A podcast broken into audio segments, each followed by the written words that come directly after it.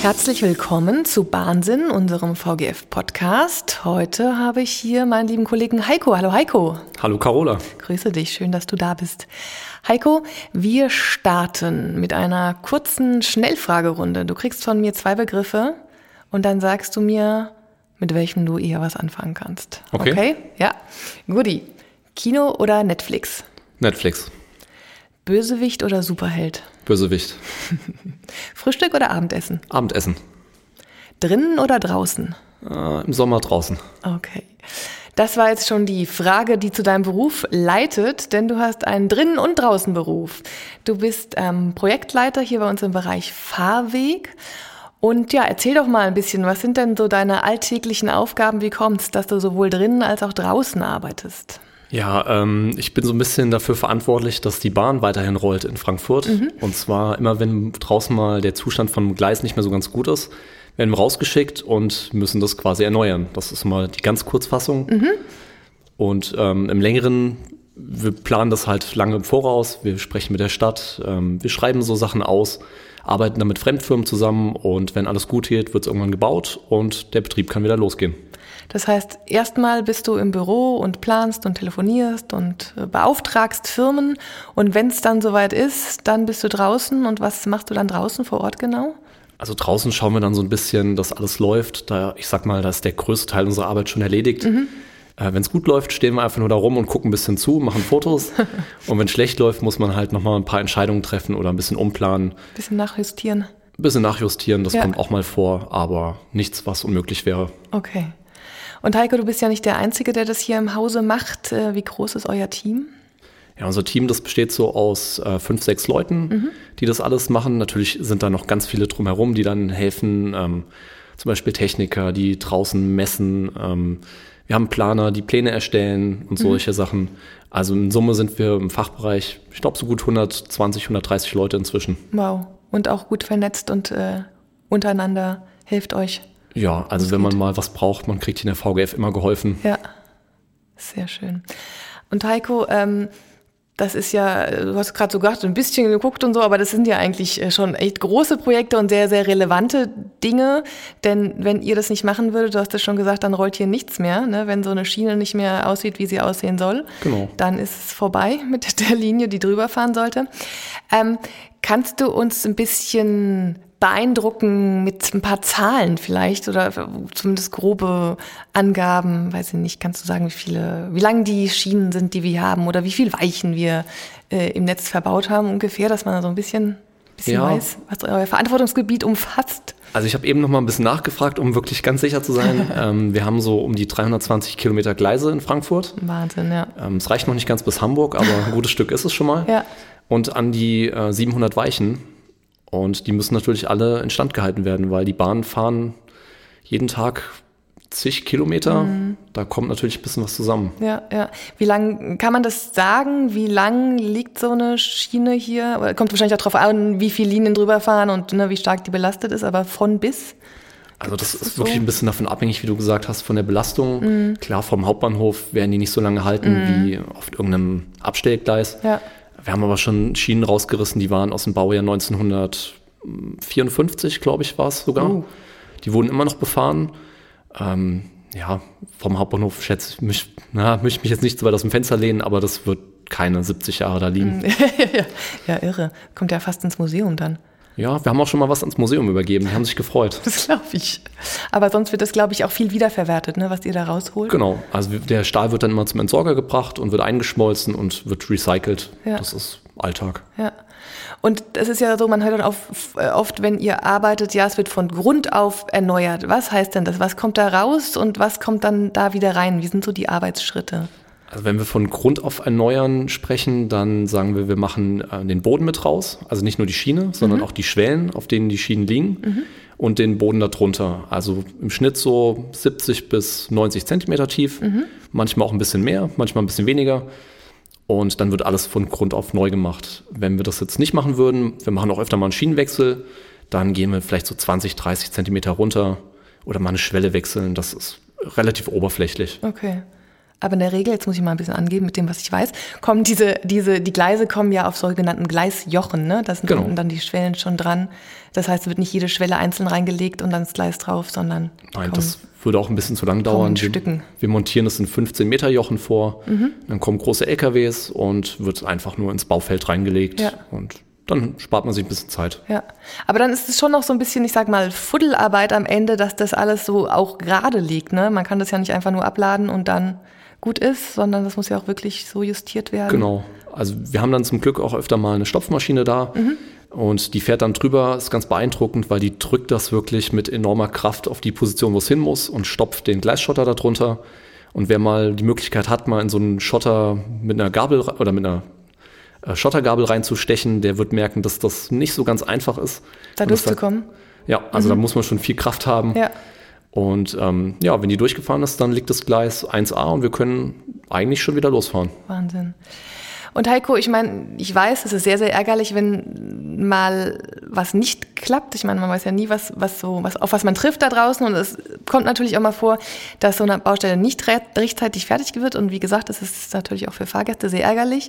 Absolut nachvollziehbar. Aber ich muss jetzt mal sagen, in den allermeisten Fällen werdet ihr wirklich pünktlich fertig. Also da muss man euch auch echt mal ein Lob aussprechen, weil wie ich gerade gesagt habe, man weiß nie, worauf man da draußen trifft. Das kriege ich immer mal mit.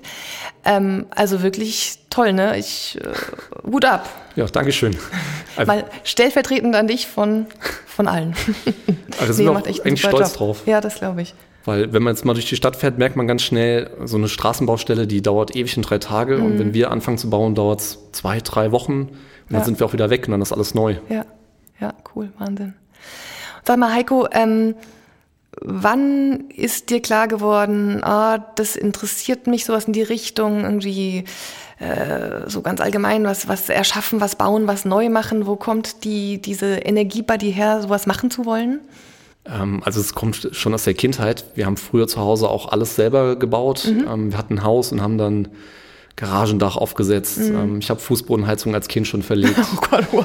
ähm, ja, man baut sich seine eigene Baumhütte zusammen und Ja. so kommt das dann halt, dass man, oder dass ich gesagt habe, ja, das macht mir Spaß. Ja. Und dann habe ich halt Bauingenieurwesen studiert. Ja, also schon aus der Kindheit quasi. Ja. Ja, cool. Und wie bist du dann hier bei der VGF gelandet? Ja, das war eigentlich eine ganz lustige Geschichte. Ähm, ich habe im Studium schon ähm, ein bisschen Bahningenieurwesen gehabt oder ähm, Verkehrswesen gehabt. Und da hatte ich ein Fach Bahnwesen, das war super langweilig. Da hätte ich mir nie denken können, dass ich sowas mal mache. Ähm, und mein Prof hat später gemeint nach dem Bachelor, ja komm, geh doch mal in eine Firma, die ich dir hier ähm, gezeigt habe. Da kannst du vielleicht schon mal ein bisschen Erfahrung sammeln. Da dachte ich, so, okay, mache ich mal. Ähm, und war dann Bauüberwacher. Und weil mein Chef zu der Zeit dann krankheitsmäßig ausgefallen ist, durfte ich tatsächlich auf eine VGF-Baustelle als Bauüberwacher. Was macht man als Bauüberwacher? Ähm, man schaut so ein bisschen, ob die Firma das baut, was die VGF sich vorstellt. Also, Mhm. also ob die Pläne übereinstimmen mit dem, was gemacht wird. Und dass sie sich an alle Vorgaben halten. Das Also heißt, da hat man dann viel draußen Zeit wahrscheinlich. Genau, also wirklich viel draußen, ähm, auch viel nachts draußen gewesen, habe viel gefroren. ähm, aber war echt interessant, obwohl ich da noch nicht so viel Ahnung von hatte. Ja. Aber anscheinend hat es den Leuten hier gefallen. Mein einer Kollege hat mich dann wohl mal ein bisschen empfohlen und hat dann später gemeint, hier bewirb dich mal bei uns. Und so kam das dann, dass ich bei der VGF gelandet bin. Wahnsinn. Das heißt dann, äh, nach, direkt nach dem Studium bist du dann Genau, zur VGF also- gekommen. Direkt nach dem Studium zwischendurch nochmal ein Auslandssemester gemacht Ja. und dann war ich hier. Wie lange ist das jetzt her? Das war 2015, Mitte, Okay. Anfang 2015. Schon ein Weilchen. Und dann war es ja so, also ich muss sagen, es ist jetzt keine Lobhudelei, Heiko, wir schätzen dich bei uns echt als sehr kompetenten und auch vor allem sehr hilfsbereiten Kollegen. Und dann hieß es auf einmal, Heiko geht. Und da waren wir ein bisschen traurig oder ein bisschen sehr traurig. Und ähm, ja, irgendwann hieß es dann, Heiko ist wieder da.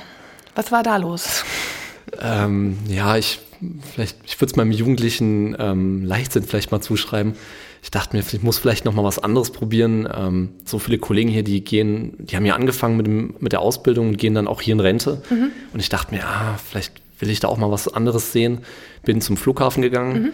Ähm, es hat mir da nicht so gefallen, weil tatsächlich auch das Thema Nachhaltigkeit hat mich so ein bisschen da gestört, äh, dass da alle paar Sekunden wirklich was abhebt und da wird Unmengen an Kerosin verbrannt. Und da dachte ich mir, hm, hier finde ich es doch ein bisschen schöner und das hat ein bisschen mehr Sinn bei dem, was ich hier mache.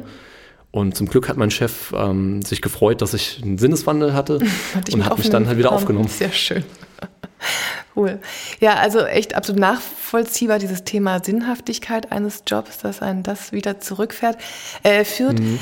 Ich glaube aber, dass ihr ja auch ähm, als Kollegen ein gutes Team seid, oder? Dass Absolut. die sich auch gefreut haben, dass du wieder da bist. Absolut. Also ich kam wieder und es war ein riesiges Transparent an der Tür, wo dann drauf stand, der Täter kommt immer an den Ort des äh, Verbrechens zurück.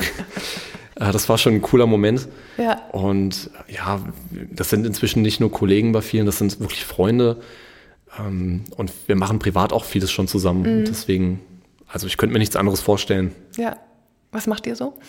Ähm, wir waren gar nicht so lange her, da waren wir mit, ähm, mit sechs Leuten in Österreich wandern. Hat einer ein bisschen von erzählt und haben gesagt, okay, wir machen das mal und sind dann bis auf 2300 Meter hochgeklettert und ähm, ja, haben so das ein oder andere Bier getrunken. Wie es sein muss. Also, ja, es war wirklich ein schöner Urlaub. Hat Cool. Spaß gemacht. Teambuilding der anderen Art. Oder der besonderen Art. Der besonderen. Das Bestimmt schweißt- nicht das letzte Mal. Ja, schweißt bestimmt auch zusammen. Auf jeden Fall. Ja, ja. Und ähm, man muss ja wirklich sagen, Teambuilding hat ja auch seine Sinnhaftigkeit, seinen Grund. Ihr arbeitet ja auch in den Projekten, glaube ich, viel zusammen. Aber einer hat am Ende immer den Hut auf, ne? Einer ist der Projektleiter. Genau. Ja. Kannst du denn sagen, wie viele Projekte, ich weiß nicht, so im Jahr deine wirklich sind? Oder ist es schwierig, weil es mal größere, mal kleinere gibt? Ja, das ist schwierig. Ähm, also natürlich, wie du gesagt hast, es gibt mal mehr, mal weniger. Ähm, wenn die jetzt größer sind, dann hat man in der Regel so ein bis zwei Projekte. Ähm, wenn es natürlich noch kleinere gibt, dann werden es vielleicht auch mal zwei, drei im Jahr. Das ist aber auch so ein bisschen davon abhängig, wie sich die Preise gerade entwickeln, weil das wird auch immer teurer und es ist auch nicht so einfach in Frankfurt was zu bauen. Jeder, der durch die Stadt fährt, merkt, ähm, an jeder Ecke ist eine Baustelle und da kommen wir auch nicht überall mehr rein. Deswegen, ähm, ja, wir gucken schon, dass wir viel machen, aber so ein bis drei Projekte im Jahr machen die Projektleiter, denke ich mal schon. Ja, ja. Und das heißt, du hast gerade gesagt, äh, man muss ein bisschen gucken in der Stadt. Wie ist das mit diesen Absprachen? Wir entscheiden ja nicht einfach, ah, da müssen wir mal, da gehen wir hin. Wie läuft das? Also wir fangen so eine Baustelle in der Regel ähm, zwei bis drei Jahre im Voraus schon an zu planen, manchmal sogar schon ein bisschen länger. Und ähm, das erste ist so, man guckt mal, was muss denn überhaupt gemacht werden, was kostet uns das Ganze auch. Und dann natürlich die Absprache mit der Stadt und auch mit unserem Betrieb. Wie dürfen wir denn was sperren? Weil ja. so ein Schienenersatzverkehr ist auch nicht immer ganz einfach. Ja. Da wissen wir auch nicht immer so, hm, da hat der Betrieb vielleicht auch mal eigene Anforderungen, wie Ja. man sowas gestaltet. Und ähm, die Stadt hat natürlich auch den Überblick über die ganzen Baustellen und sagt dann auch zu Recht, hey, ihr könnt jetzt hier heute nicht rein oder nächstes Jahr. Ja. Das dauert ein bisschen. Und ja, dann muss man sich ein bisschen gedulden. Das heißt aber viele, viele Absprachen, auch intern und extern notwendig, Genau. um sowas zu machen. Also man lernt hier viele Leute kennen. Ist, glaube ich. Und ich weiß, ähm, ihr versucht aber immer, wenn dann gesperrt wird, quasi möglichst viel zu machen. Dann gibt es auch sogenannte Schattenbaustellen. Das heißt, es gibt eine größere Baustelle und was passiert dann so rundherum noch? Ähm, also rundherum machen wir so ziemlich alles, was überhaupt nur möglich ist. Ähm, ich habe Kollegen, die bearbeiten dann die Schiene, die schleifen die, die schweißen die auf. Ähm, ich habe Kollegen, die machen den Fugenverguss neu oder die machen den Asphalt an manchen Stellen neu und gucken halt einfach, dass es ein bisschen schöner ist. Ähm, Ja. Jetzt hatten wir auf der A-Strecke auch wieder eine große Sperrung mit mehreren Baustellen. Und ein paar Kollegen von mir haben dann halt Überwege saniert, weil die nicht mehr so ganz in Ordnung waren. Ja. Und haben dann da einfach neuen Asphalt eingebaut. Ja, das heißt, es war nicht das Hauptprojekt, aber da die Strecke Genau. ohnehin gesperrt war, wurde das gemacht. Genau, also wir machen alles, was geht. Ja, ja. Und ähm, jetzt weiß ich, du hast gerade auch ein größeres Projekt gerade am Laufen, was aber wiederum, kann man auch fast sagen, auch eine Schattenbaustelle ist, obwohl es was Großes ist. Denn ähm, wir arbeiten ja auch nicht immer nur, ich sag mal, allein auf der grünen Wiese, sondern auch in Absprache mit anderen, in diesem Fall dem Amt für Straßenbau und Erschließung hier in Frankfurt. Ähm, magst du mal von dem Projekt erzählen, was die machen und was wir, wofür wir es dann noch nutzen? Ja, das ist natürlich eine Riesenbaustelle. Äh, Das ASE hat davor, die Brücke zu sanieren, weil die auch schon ein bisschen in die Jahre gekommen ist. Und hat sich dann an uns gewendet und hat gefragt, ey, hier wollt ihr nicht mitmachen? Ähm, wir, wollen, wir haben da eine Sperrung, wollen was neu machen. Das lohnt sich doch, wenn ihr die Gleise mitmacht. Ja. Und dann haben wir natürlich gesagt, ja, das macht Sinn. Die haben ähm, einen guten Teil dieses Lebens schon hinter sich und so schnell kommen wir da nicht mehr dran, ähm, gerade mit, der, mit den Behinderungen im Straßenverkehr. Und dann haben wir gesagt, wir machen das, ähm, haben ein bisschen vorgeplant, viele Absprachen gehabt mit dem ASE, mit der Stadt. und sind jetzt gerade dabei, die Gleise neu zu machen auf der Brücke. Wahnsinn. Wir verraten es jetzt auch, von dieser Baustelle werden die allermeisten Frankfurter Ihnen was mitbekommen haben. Es ist die Ratswegbrücke.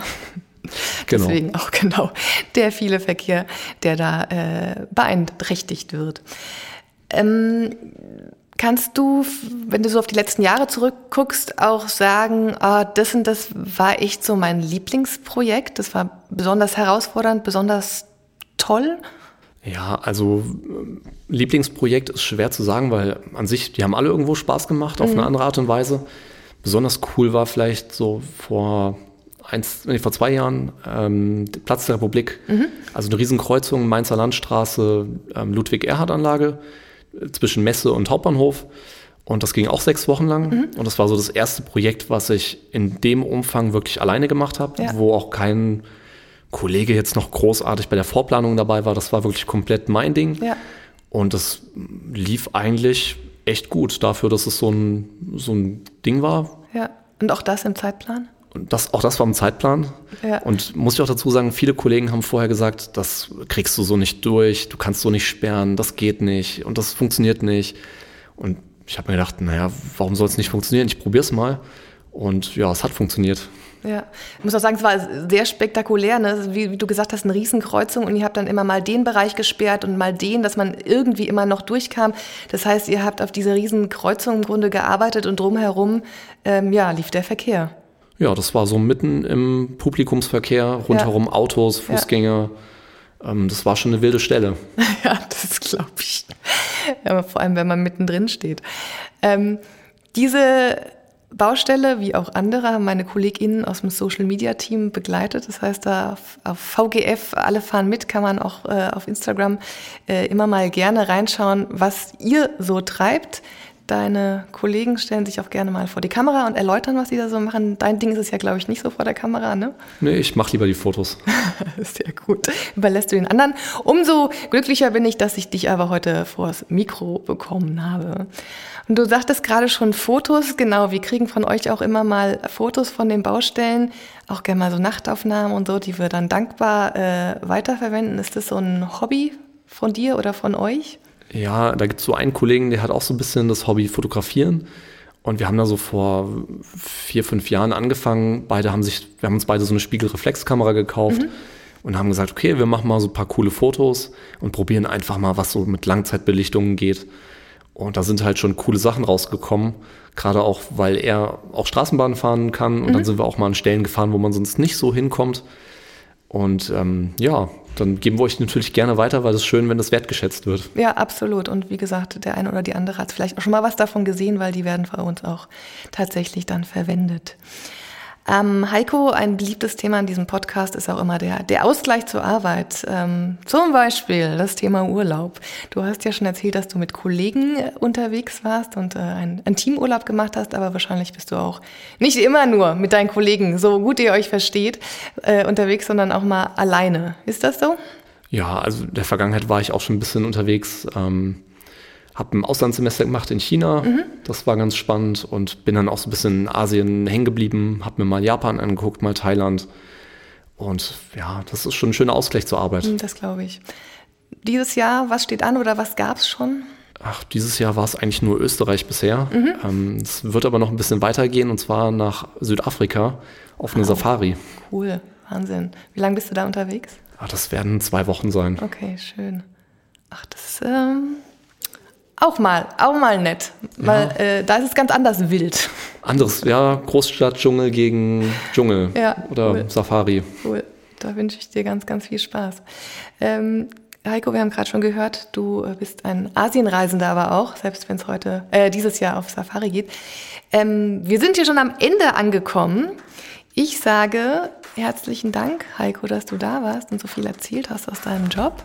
Und ich frage, ähm, mit Blick auf diese äh, äh, Erfahrungen in Asien, könntest du vielleicht äh, unsere HörerInnen heute verabschieden? Und zwar in einer Sprache deiner Wahl, aber nicht Deutsch.